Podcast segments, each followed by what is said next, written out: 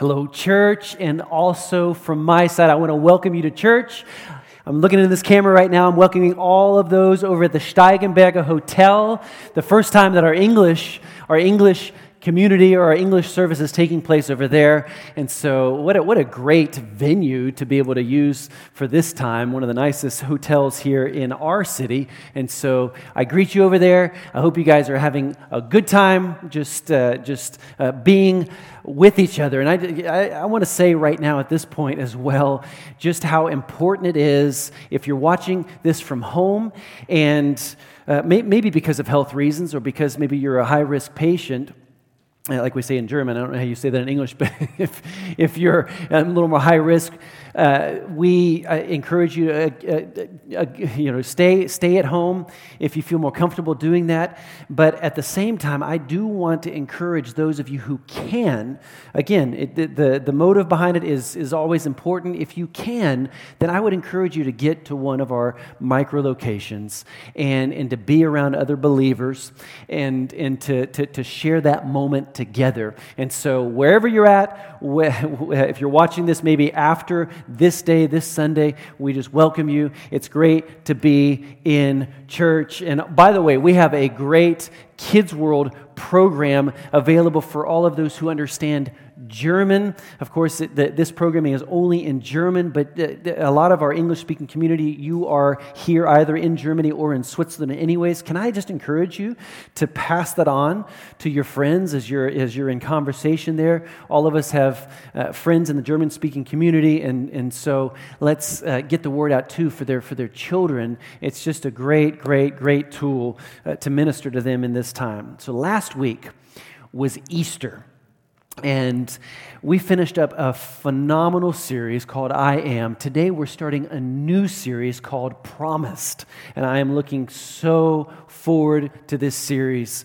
Uh, uh, you might have noticed a, a, a, very similar voice on that, on that clip, and that was Elena, who, who was just here actually moderating for the first time. Can I just say, Elena, she, she is just absolutely awesome. She's part of our youth team. She's part of our youth team. Her and her husband, they are still frisch verheiratet. They've been uh, married for six months, newlyweds for about six months, and just a, just a great uh, young leader. Her and her husband, part of our youth leadership team. But uh, Promised is our series, and we, what we're doing by this series kind of at the end of, of Easter, we were thinking, let's, let's really dive into some of these deep theological truths. And so I'm just telling you right now, we are going to dive into some, some, some truths, life changing, just uh, amazing depth of God's word regarding blood covenant. Now, this might be new to you, but there's, it, there's I, I, call it a, a, thin red line throughout all of history, and, and God Himself has had a plan for us. And so, before I introduce our guest speaker, because I'm actually not bringing the message today, I want to encourage all of us uh, to be linking up with a small group. Now, we're finishing off our small group uh, uh, uh, trimester this coming week. And so we have like a two minute break in between where we're actually training new leaders. And if you would, would love to offer a small group yourself. We would love to train you. Just actually, it's just a one short training, and, and we would love to do that. We would love to have more and more small groups starting for our English speaking community. And if that just speaks to you right now, we would love to train you. Actually, now this Tuesday, and I think next week, there's two other opportunities. It's a one time training. Uh, the, the information is here in, uh, in our or on our YouTube channel, and so you can get more information about when those times are. But right now, we're going to launch into our series, and I couldn't think of anybody better than my father in law, our, our founding pastor. What a phenomenal Bible teacher, and he's going to teach us today as we launch into this series on blood covenant. Dad, would you come? Pastor Al, would you come? And we're just so looking forward to hearing what God's put on your heart. Love it. Thank you, Thank. You. Thank you. We're, we're family. We're allowed to do that. Thank you my heart is overjoyed when I think of this, what we're doing here. First of all, in a time of difficulty, pandemic, And then just seeing the church going through its different phases. Gloria and I started this church way back many years ago, just shortly after the flood, I think it was. But um, just to see the development of this. And I just appreciate what Will and Mel have done in taking the church through this phase. I'm glad Gloria and I didn't have to do that. You guys did a great job. And, but God gives grace and strength for the time that we're in. You were born for a time like this, and thank you, Will and Mel. Send them a WhatsApp, send them a, an email, and just thank them for what they've been doing. I, my heart is grateful in that. We're going into a new uh, series, as Pastor Will has said, promised. I think we put it into the past tense, promised, because God has promised. And what has He promised? And we, we live our lives in this world today, and many people are making promises. And you watch advertising, and people promise that if you take this shampoo, your wife, your not your wife, your life will change dramatically. Let's try it. and it's, it's a promise they give you. Drive this car, and it'll change you total, totally. But can we really believe that? Friends will give promises can we really believe it? You know, God has given us a whole book full of promises. And the question is sometimes, can I really believe this? Everything He said. Well, yeah, sometimes, but. And when, we say but, everything after that but is spoken in unbelief. So, yes, it's promised, and I believe it. That's where we want to come to. But sometimes we have that but, like somebody said when they preached, pardon me for my butt. Uh, it gets in the way, and it does sometimes. But can we trust God in everything that He has said? And I want us to go to Abraham, blood covenant, as Pastor Will mentioned. We're going to take this theme and go down that. Abraham was a man who grew amazing in his faith because of the blood covenant. And I can personally testify that when I began to understand what blood covenant was all about, it changed my faith walk with the Lord.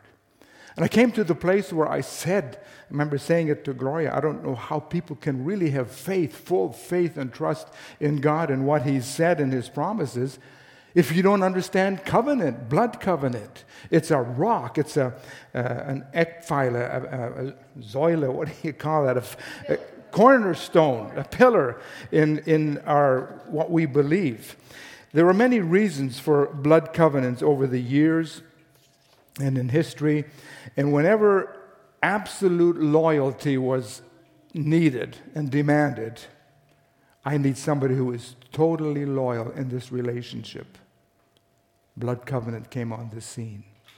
And that would be something that we in the West don't know.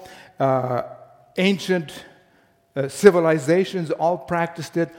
All over the world, it's been practiced. And even today, people are practicing blood covenants. Nations would, would uh, cut blood covenants with one another. You know, in the Bible, there's many covenants. David and Jonathan had a blood covenant relationship, absolute loyalty. And this went beyond Jonathan's life to his descendants.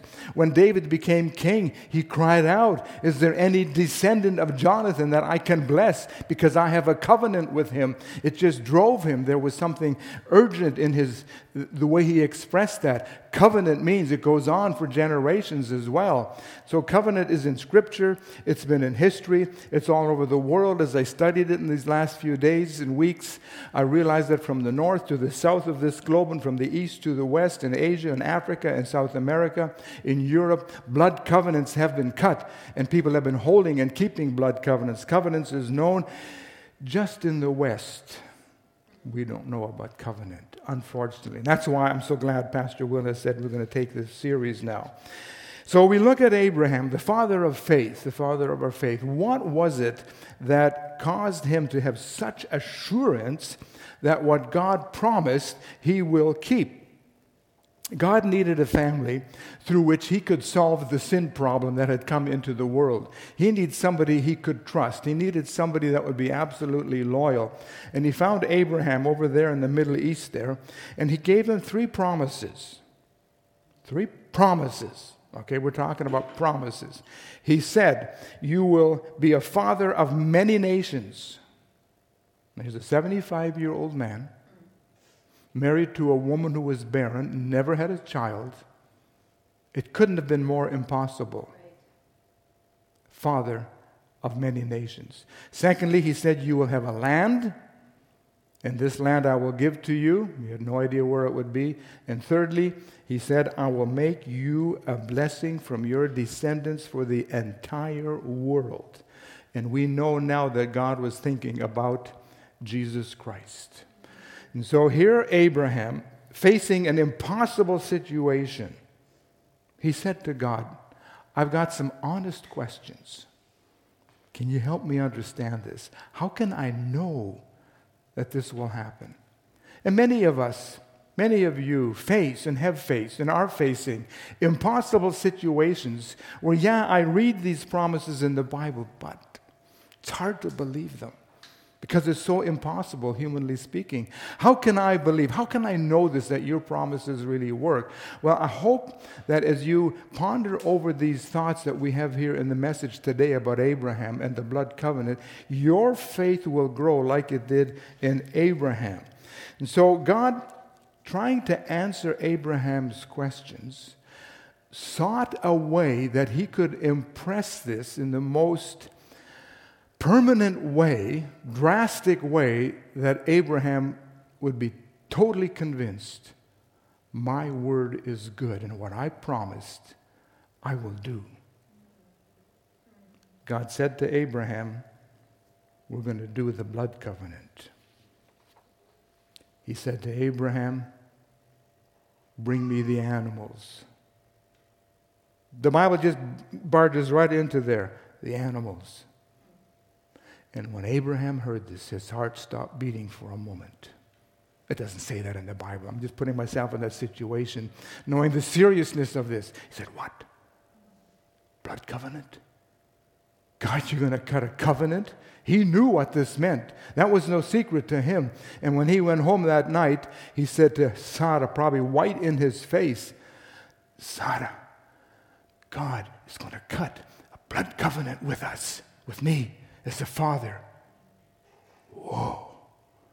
Inside, I kind of took a step back too and held onto a chair or a bench or something and said, Really? And Abram said, Yes, tonight, tomorrow, whenever it was going to be. In Genesis 5, verse 19, God said, Bring me a heifer, a goat, and a ram, each three years old, along with a dove and a young pigeon. And Abraham knew the seriousness of this. Blood covenant was something that could not be broken. In my studies, I've been reading on covenant worldwide and from the first civilization to modern day. And this author said he had never observed where a blood covenant had ever been broken. It was that serious. If a man or a person or somebody broke a blood covenant, the other side that was offended and hurt had the obligation to kill that person and his descendants. This was serious. My thoughts are going in the direction of a marriage covenant. Some people would like to kill their partner, but for the wrong reasons and the wrong one. But if we would get this concept, and you can park this in the back of your mind and put all these principles of blood covenant into your marriage covenant, would revolutionize marriages and probably eliminate 90% of all the divorces we have, particularly in Christian marriages. I got to quit. Blood is the most convincing and powerful, awe inspiring thing that there is. When you see blood, you see an accident. I remember going from Tannenkirch to Lörrach, and there was one place where the, you could tell there had been an accident. You see the chalk markings on the ground, and the, the tree was scuffed up, and the skid marks, and you saw a dark was no puddle anymore, but where blood was. That was serious. Somebody's blood was shed here. The most powerful thing there is, and God had said and teaches us in the Bible, that life is in the blood. And this truth, whether it is in heathen tribes and nations, that life is in the blood, is everywhere. It's just something born in us because we are created in the image of God. Blood is something sacred. In the West, we don't know anything about covenant we have changed, exchanged ink for blood. We sign things with ink, but contracts are made to be broken, people say, and they are broken. It's not as serious. You sign a contract, we hope the person will keep his word. But somehow it seems like when we sign a contract, we think, well, it can be broken. Well, how was a, con- how was a blood covenant made? How was it we say a covenant was cut? Uh, discussions were made over longer periods of time, and this is where a marriage covenant needs time to settle, to think through the blessings and who we are. And I've always said this, and people think, oh, that's ridiculous, Pastor Al. You need two years to get to know a person before you decide you want to marry this person, person and enter a marriage covenant for life till death do us part. You lock the door and throw the key away, and this is forever until one of us should die. It takes time to prepare it, and please do that. What happened? The animals died, they were cut down the, the middle, and they were laid uh, opposite each other, and there was a path of blood that they would walk through later on. And First thing that they would do, the head of the two parties or the tribes or the nations or a representative of these groups of people, they would come together and they would exchange their coats. And coats were a sign of authority. Think of a military outfit or a uniform. It shows by the uniform, by the things on the shoulder and, and on the front, what rank this person has, what authority the person has. So the exchanging of coats said, I give you my authority wherever I am respected and have authority. I give it to you. You are like as if I would be there myself. Now start letting this sink in with our blood covenant with Jesus Christ. We've just celebrated Easter. He shed his blood, he poured out his blood to seal a covenant that we, by faith, enter into with Jesus Christ and everything he is. His authority becomes our authority. What did Jesus say in Matthew 28, verse 18? Jesus came to them and said, All authority this was after he rose from the dead, after he had died and risen from the dead. Then Jesus came and said, All authority, all authority, not just some, all authority yeah, in heaven and on earth. Yeah. Just think about that for a while. You're going to take time to sit under a nice tree on a sunny day and let that go through your mind and think about nothing else. All authority is given to me on heaven and earth, and go in my name.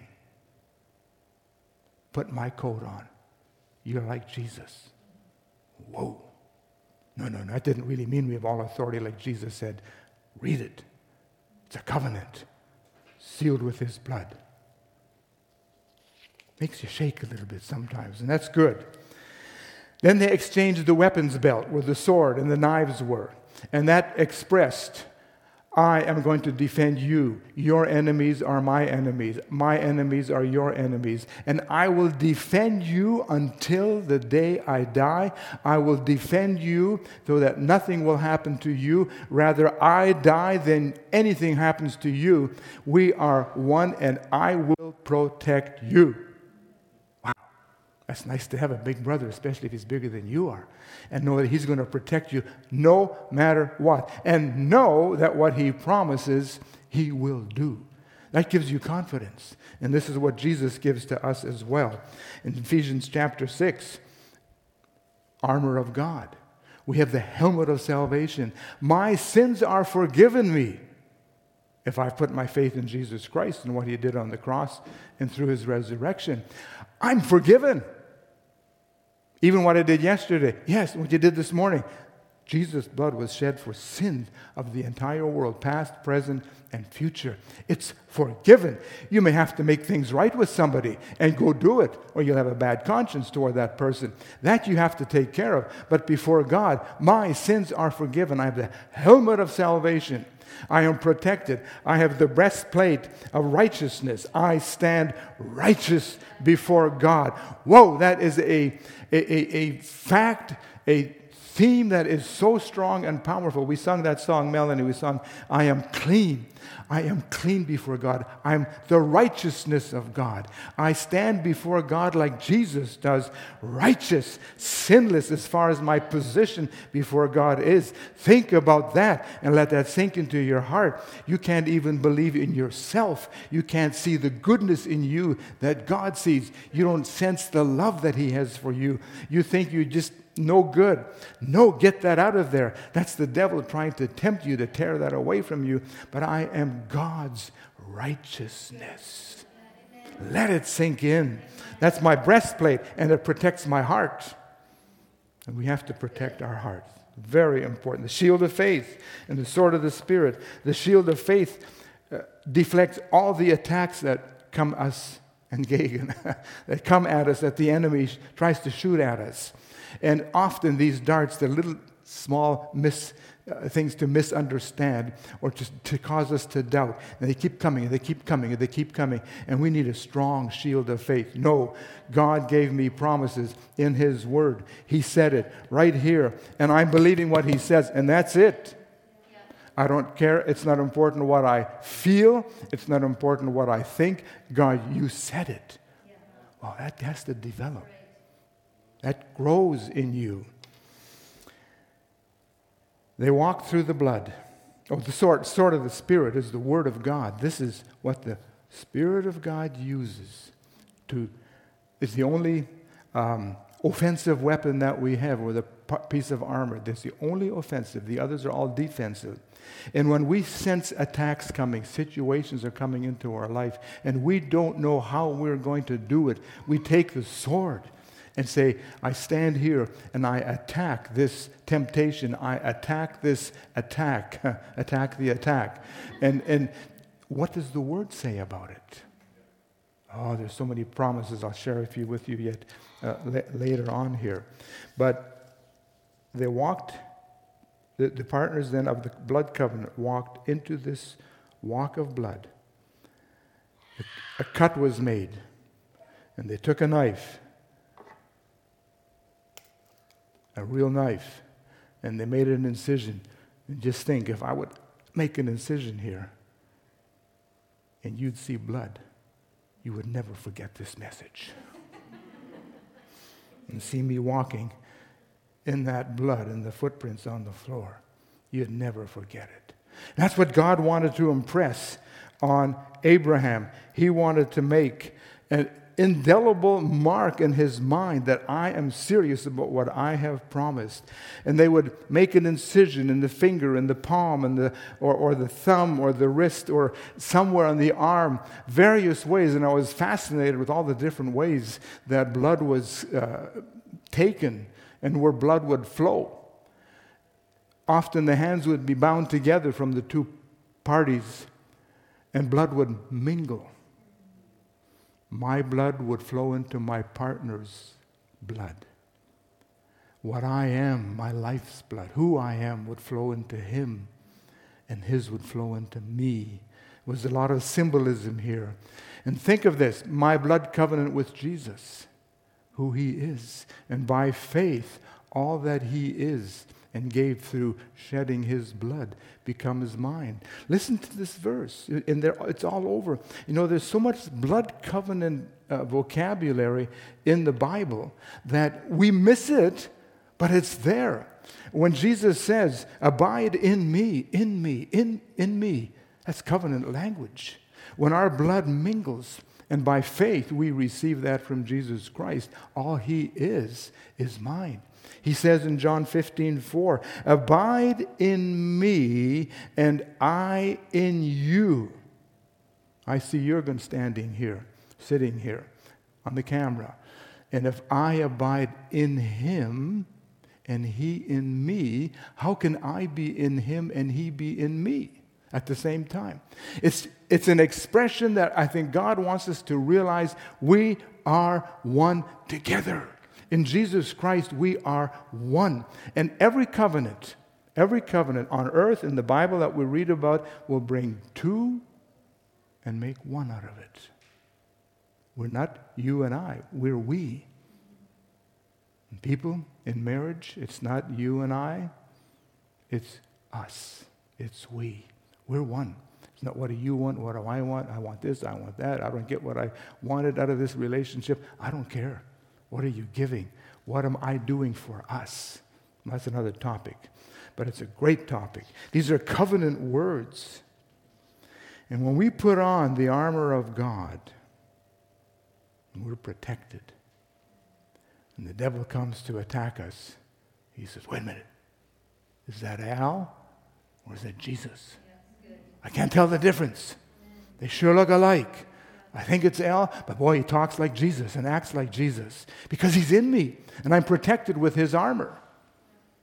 That's where we can walk in courage with our head held up high when these attacks come.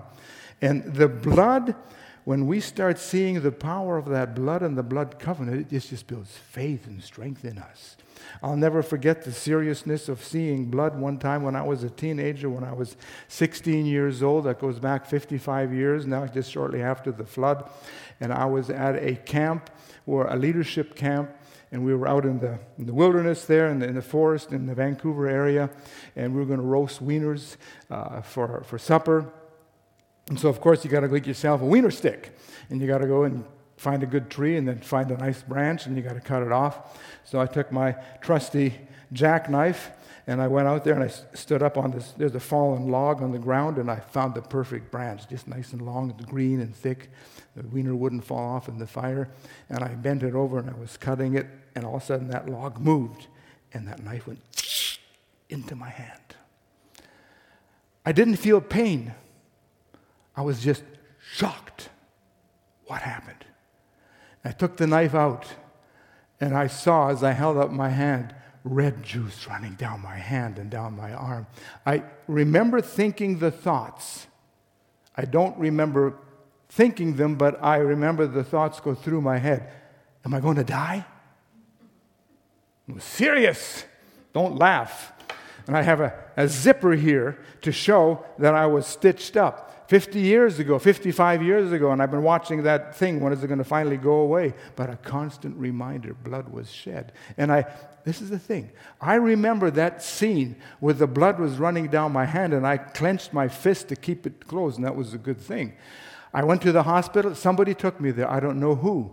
I don't remember seeing the hospital. I don't remember the doctor sewing up my wound. I cannot remember one bit of it. I don't think I passed out. They didn't tell me that I did. But what I do remember, the flowing blood, that makes an impression. And when Jesus' blood flowed on the cross, that leaves an indelible impression of what he did for us. And he gave us everything he is and was his protection, the covenant. And then a meal was eaten afterwards, and bread and wine was often just a simple meal.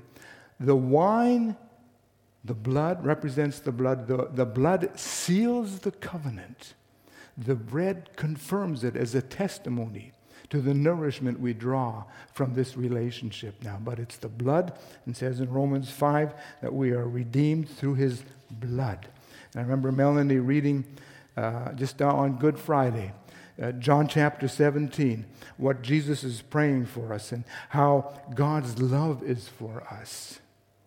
And Jesus says, Father, I want everyone to believe the love you have for them is the same as the love you have for me, Jesus, your son. You love them the same way. And I remember a revelation of that coming into my mind and my heart. No, God, you can't love me like you love your own son, Jesus. He said it. His promise is there and he will do everything in his word. He loves me like he loves Jesus. Oh, and people sometimes have a hard time believing this. Abraham became totally sure in his heart of the three promises God gave him Father of many nations, a land, and a blessing to the entire world. And he didn't have a single child to his name. In Romans fear, fear, 4, I love this chapter. Spend a lot of time in it. Father, Abraham is the father of our faith. Romans 4, verses 18 to 21. Against all hope, impossible situations. Hope is not, ah, I hope it's going to, the sun's going to shine today. That's not the hope we're talking about. In the Bible, when you read that word hope, Elpis, is a confident expectation. I can expect this to happen, and I have the confidence based on a, a word written in a book, then it's confirmed by the blood that flowed out of J- Jesus' veins, and it was confirmed by his resurrection that this is true. Let's get on with that first sentence. Against all hope, Abraham in hope, confident expectation, believed, and so became the father of many nations. It became a reality in his life because he believed it. Not what he did, what he believed. Don't forget that. What are you believing? Yeah, but. Get your butt out of there because he believed and so became the father of many nations, just as it has been said to him, so shall your offspring be.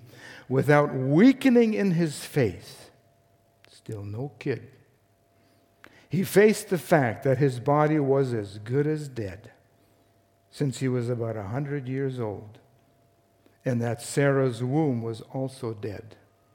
Yet he did not waver he did not waver through unbelief regarding the promise of God, but was strengthened in his face before he saw anything happen. Think about that. You're in an impossible situation. What did God say? That's what he focused on. And before anything changed in the situation, he grew in his faith and gave glory to God, being fully persuaded. I love that word. Fully persuaded. It's as if it were full to the brim and running over. It couldn't be fuller. Fully persuaded that God had power to do what he had promised. Wow. God tested his faith, God tested his trust. Faith is not faith until it's trusted. Uh, uh, te- ah, proven, tested, then you know it's faith. He said, Now, Abraham, this is after Isaac was born, probably a teenager, maybe early 20s. Said, I want you to take your most precious thing, Isaac, and offer him as a sacrifice. Abraham understood sacrifice. He had offered lambs, animals for sacrifices, but now his only son. Think about that. What kind of a test would that be? But you know what this did? God demanded something of his covenant partner. And in blood covenant, what one demands of the other, he has to be willing to do himself. Do you get it? God opened the door and committed himself to give up his firstborn son also.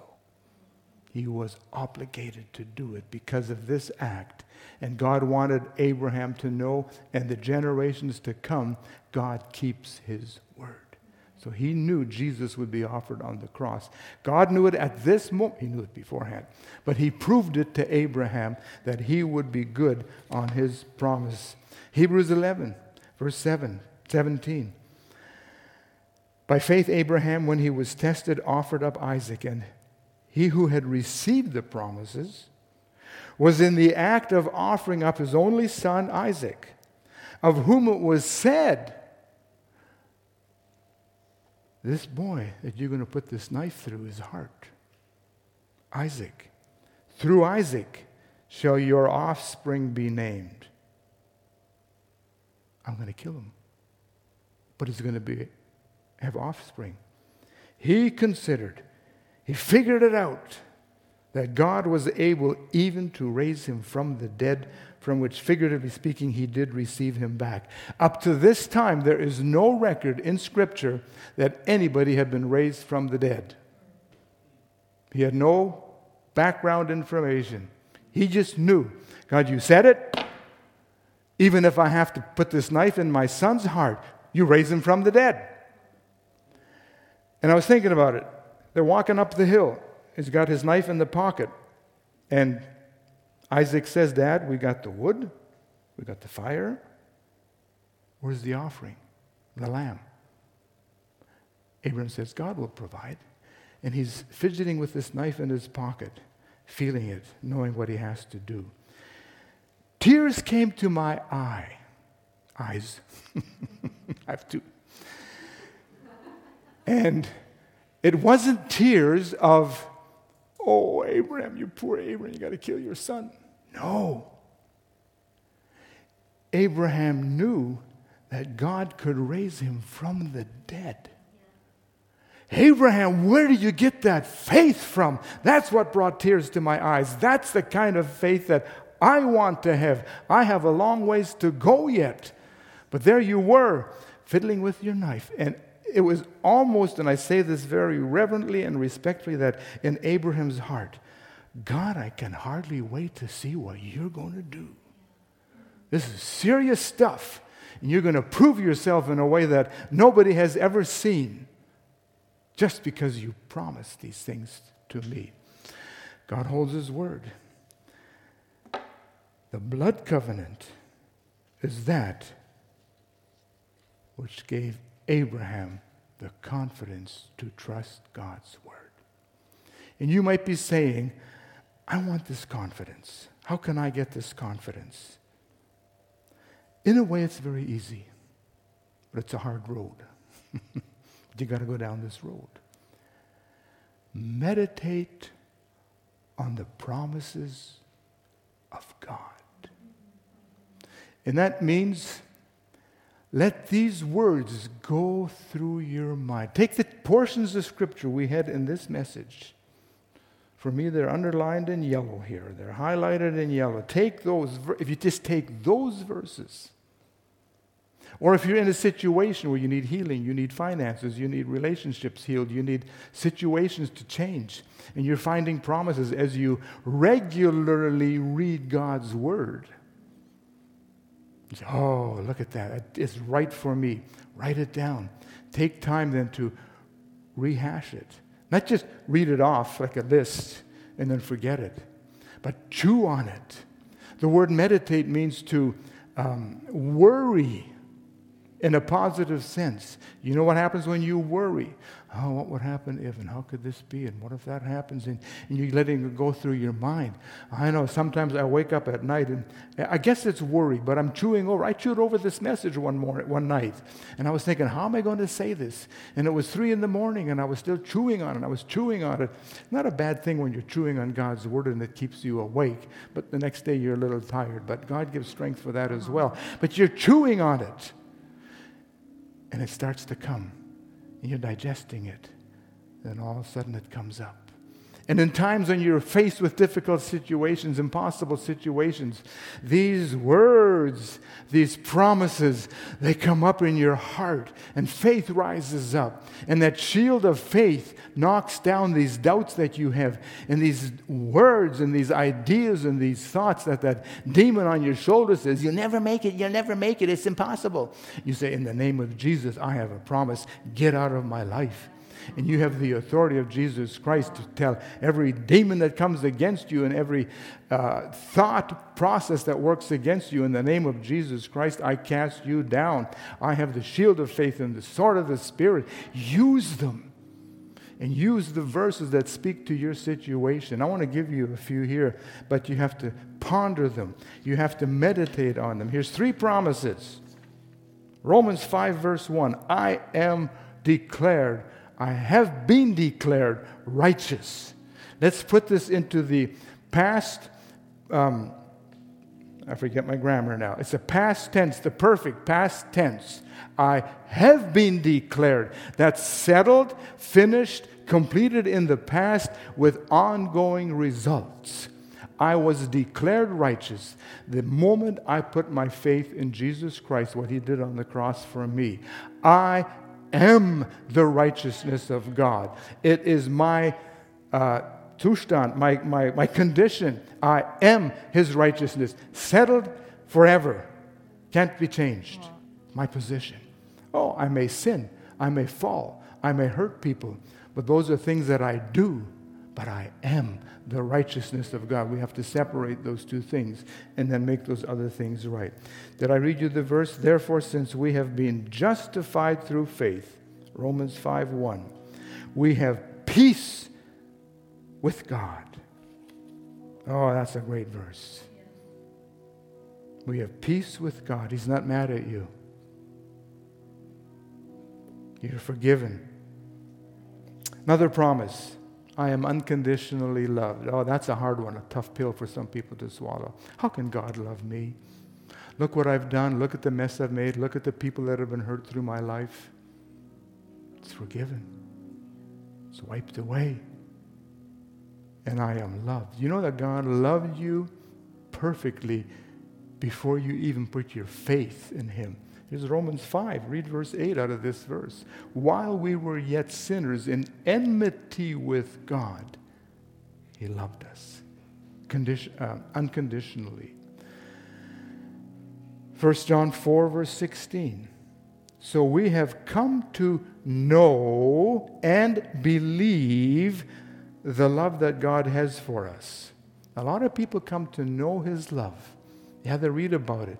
God loved me, so he forgave my sin. God loved me, so he died on the cross for me. Do I believe he loves me unconditionally no matter what? We'll take the illustration of our marriage, possibly, if you're married. And sometimes your feelings get hurt. Do you feel like love towards your partner? No. Does God do that? No. Feelings have nothing to do with it and should have nothing to do with it, even in our marriage. If your feelings are hurt, you just say, In the name of Jesus, I am going to love my partner and do the loving thing that I need to do and ignore my feelings. In the name of Jesus, you feelings, you just lay down and die. And what's the loving thing to do? I'm going to do it. That's how God has loved us. I know His love and I've come to believe His love for me. As John 17, God is love. Whoever abides in love, that means living in love. You just live there. You made, pitched your tent there and abides in love, abides in God, and God abides in him. You know, this bucket and a bucket. How can you get a bucket and a bucket at the same time be in the other bucket? That's what God wants us to ponder. And He just gives us an illustration that übersprings our we can't fathom it, but it is. We're in Him and He's in us. I am part of His body. We are mingled together. And I take nourishment from His body, from His life blood that flows in me. One more verse, one more promise. When you're in a situation and you don't know what's going to happen, how are you going to resolve this? How's God going to get me out of this one? 1 Peter 5 7. He cares for me. He cares for me. It's a, it's a great verse. It, you really need to read verse 6 because that's the main verb in this whole sentence that he's using. Humble yourself before God in that you cast your care on him. It takes humility to say, I can't do this. I need your strength. I humble myself before you, God, and say, I need you. I cast my care on you. Oh, we men are sometimes so proud. I can do it, you know, the buffalo man. He can conquer everything, and he goes out there with his bow and arrow, and he shoots the elephant or whatever it is, and he brings it home to his wife, and she cooks it, and oh, you're a great he-man, you know. That's me. But you get into situations sometimes where you just can't do it. Humble yourself. Say, God, I need you. And then we cast our care on him. Why? Because he will care for us. And I went after that word. What does it mean? He cares for me. Well, I care for you. You make it. That's not caring for you. And I went after this and tried to figure it out. What does care mean? And as I looked it up in the meaning of that word, God has you and me in the forefront of his mind always. You're right here. He sees you constantly. Even when you think he's far away. Oh no. He has you in the but how can God have all these Christians in the forefront of his mind? You know what? He sees every single human being in the forefront of his mind. I don't believe that. Well, it's your problem. If I have a God who I can understand with my pea brain, I don't want him for my God. I want a God who's way bigger than that. He has you, he cares for you. I want to finish this off before I get sidetracked again. he has you in the forefront of his mind to think about you, constantly thinking about you in such a way that he can give an appropriate response to you. Appropriate response to you. What you need and when you need it. That's God. Al needs something. I see it. Yep. Yeah, I'm thinking about him. I see what's coming. I see what's happened. I see the situations he's in. Okay, we got to move a few things around here. We got to bring some people into his life. We're going to change some situations and you can almost think it's a little bit like a chess game or a checkers game. We're going to make a few moves here. God's working. God's you don't feel it. You don't even see it. But God's at work. He cares for you.